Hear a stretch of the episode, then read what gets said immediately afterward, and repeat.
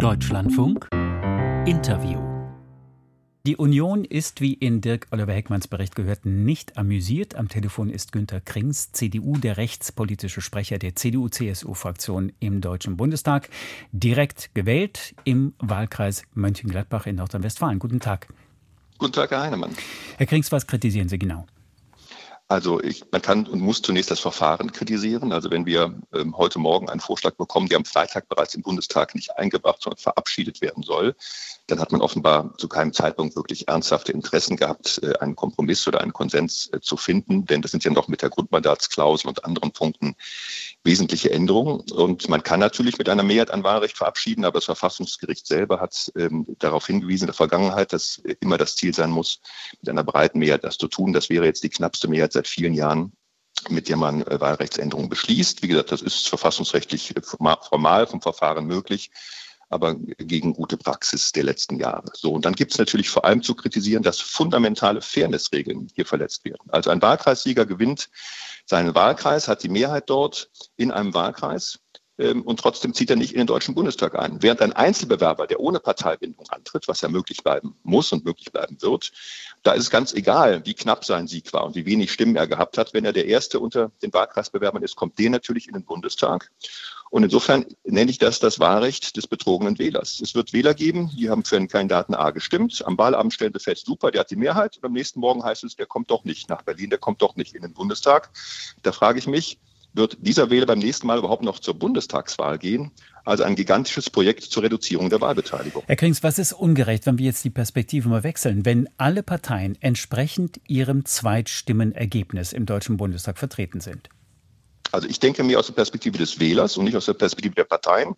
So sollte ein Wahlrecht ja aufgebaut sein. Und der Wähler möchte seinen örtlichen Vertreter, Vertreterin haben und er möchte für eine Partei wählen. Und das hat das bisherige Wahlrecht auch gewährleistet. Er hat seinen örtlichen Ansprechpartner bekommen, der wichtig war für konkrete Anliegen. Der hat ein Wahlkreisbüro vor Ort und äh, er hat die Möglichkeit gehabt, äh, nach Parteipräferenz zu wählen. Und aus der Sicht des Wählers ist das eine echte Verschlechterung. Davon von dem bisherigen System profitieren vor allem CSU und AfD. Wieso sollten Überhangs- und Ausgleichsmandate überhaupt bestehen bleiben, die ja regelmäßig für einen sehr, sehr üppigen Bundestag sorgen? Also wir sind für die Verkleinerung des Bundestags. Ich habe selbst dazu einen Vorschlag gemacht, den sich die Fraktion auch zu eigen gemacht hätte, der auch sichergestellt hätte 598 Abgeordnete und keiner mehr. Und vom bisherigen System haben natürlich gerade nicht bestimmte Parteien profitiert, weil nach dem jetzigen Wahlrecht es ganz proportional ausgeglichen worden ist. Aber wenn jetzt der Preis ist, die Verkleinerung zu erreichen und die Wahlkreise erheblich zu schwächen, dann ist das hochproblematisch. Und ähm, ich kann auch ein Stück weit die Linke verstehen. Wir haben immer gesagt, die Grundmandatsklausel müsse zwar erhöht werden, weil Deutschland heute größer ist als 1949, etwa fünf Grundmandate, aber sie ganz zu streichen und vor allem in dieser Form hieße, nicht nur, dass die Linke ähm, ihre knapp 40 Abgeordneten verliert, selbst die vier direkt gewonnenen Wahlkreise, selbst die wären nicht mehr im Bundestag.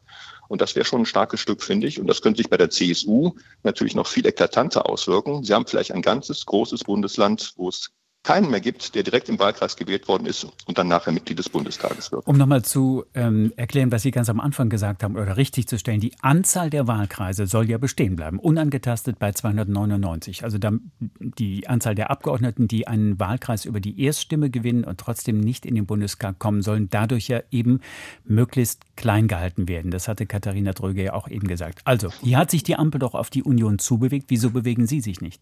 Ich sehe nicht, wo die Ampel sich hier in irgendeiner Form zubewegt hat. Wir stellen sozusagen diesen Fairnessverstoß äh, äh, zur Diskussion und sagen, das geht so nicht. Denn was bringt es, wenn zwar formal 299 Wahlkreise erhalten bleiben, aber es ein reiner Hoffnungswert wird. Also der, der Wahlkreissieg wird zum reinen Hoffnungswert. Man bekommt, man gewinnt Wahlkreise nicht, man bekommt sie zugeteilt. Und das äh, verändert den Charakter des Wahlkreises grundlegend. Und ich glaube, das ist eine wirklich hochproblematische Frage. Und jetzt noch verbunden mit der Streichung Grundmandatsklausel äh, verschlimmbessert das Ganze noch weil es, wie gesagt, weiterhin dazu führt, dass weitere direkt gewonnene Wahlkreise dann einfach äh, nach der Sprache der Ampel nicht zugeteilt werden. Nach meinem Demokratieverständnis gewinnt man ein Mandat und man bekommt es nicht zugeteilt. Also eine Partei wie zum Beispiel die Linke, die 4,9 Prozent bei der Bundestagswahl erzielt hat, sollte aufgrund von drei Direktmandaten trotzdem im Bundestag vertreten sein? Ja, wir haben vorgeschlagen fünf Grundmandate. Das heißt, sie müsste einen weiteren dazugewinnen, dann bekommt sie äh, die Sitze nach ihrem Prozentanteil.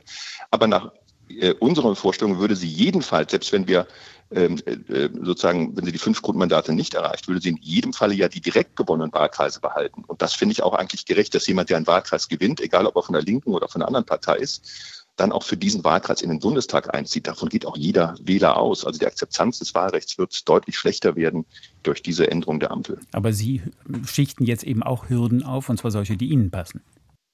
Und dann sind es, glaube ich, Hürden, die der Wähler, glaube ich, als selbstverständlich annimmt. Also jeder Wähler geht, glaube ich, davon aus, dass wenn er für den Wahlkreis gestimmt hat, dass seine Stimme dann auch vertreten ist im Deutschen Bundestag und dass man dann am nächsten Tag erfährt, äh, wir haben zwar eine Mehrheit für den Kandidaten A, aber weil die Wahlkreise in der Umgebung in einer bestimmten Weise gewählt haben, weil die Zweitstimme in einer bestimmten Weise war, deshalb tritt er nicht sein Mandat oder kann sein Mandat nicht antreten. Das geht gegen jede Erwartung einer demokratischen Wahl. Herr Krings, wird die Union klagen, sollte der Plan der Ampelkoalition jetzt mit den Stimmen der Ampel beschlossen werden? Sie haben ja äh, mitbekommen, dass ich bewusst auch gar kein verfassungsrechtliches Argument bislang genannt habe, weil ich glaube, auch Ihre Hörerinnen und Hörer haben mehr Interesse an einer politischen Bewertung. Die ist ziemlich eindeutig. Äh, bei, diesem, bei diesem Vorschlag.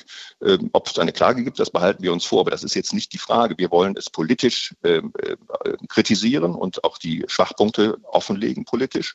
Und der nächste Schritt ist dann, dass man schaut, ob man dagegen verfassungsrechtlich vorgeht. Da könnte man auch lange darüber diskutieren. Also die Unmittelbarkeit der Wahl ist, glaube ich, wirklich verletzt, wenn äh, es nicht mal auf den Wahlkreis, auf die Abstimmung dort ankommt, sondern auf die Abstimmung in Nachbarwahlkreisen, auf der Landesliste. Also es gäbe auch viele verfassungsrechtliche Argumente, aber ich finde es wichtig, das erstmal politisch ähm, sehr kritisch und sehr klar zu diskutieren. Wie wirkt es, also Sie schließen ja die, die Klage nicht aus, wie wirkt es auf Bürgerinnen und Bürger, wenn das Bundesverfassungsgericht entscheiden muss, worauf sich dann demokratische Parteien eben nicht einigen können? Das ist nicht gut. Das äh, habe ich ja selbst schon erlebt. Ich habe selbst auch ein, ein Wahlrecht ähm, so übrigens gestaltet, wie eine Verfassungsgerichtsentscheidung es uns äh, ausdrücklich äh, ermöglicht hat. Und danach hieß es nach, wir haben jetzt die Maßstäbe etwas verändert. Das war auch nicht gut. Insofern ähm, würde ich mich freuen, wenn unsere Argumente noch in letzter Minute auf Gehör äh, treffen und Gehör finden. Denn unsere Argumente sind, glaube ich, sehr stark. Wenn man hier in diesen verschiedenen Aspekten wirklich elementare Fairnessregeln verletzt, sollte man dieses Wahlrecht so am Freitag nicht in, einer, in einem Eilverfahren beschließen. Also jetzt erst wesentliche Änderungen am Montag vorlegen und dann Freitag schon äh, das Ganze beschließen, das halte ich nicht für sehr seriös. Günter Krings, CDU, rechtspolitischer Sprecher der CDU-CSU-Fraktion im Deutschen Bundestag. Dankeschön für das Gespräch und auf Wiederhören. Sehr gerne, Heinemann.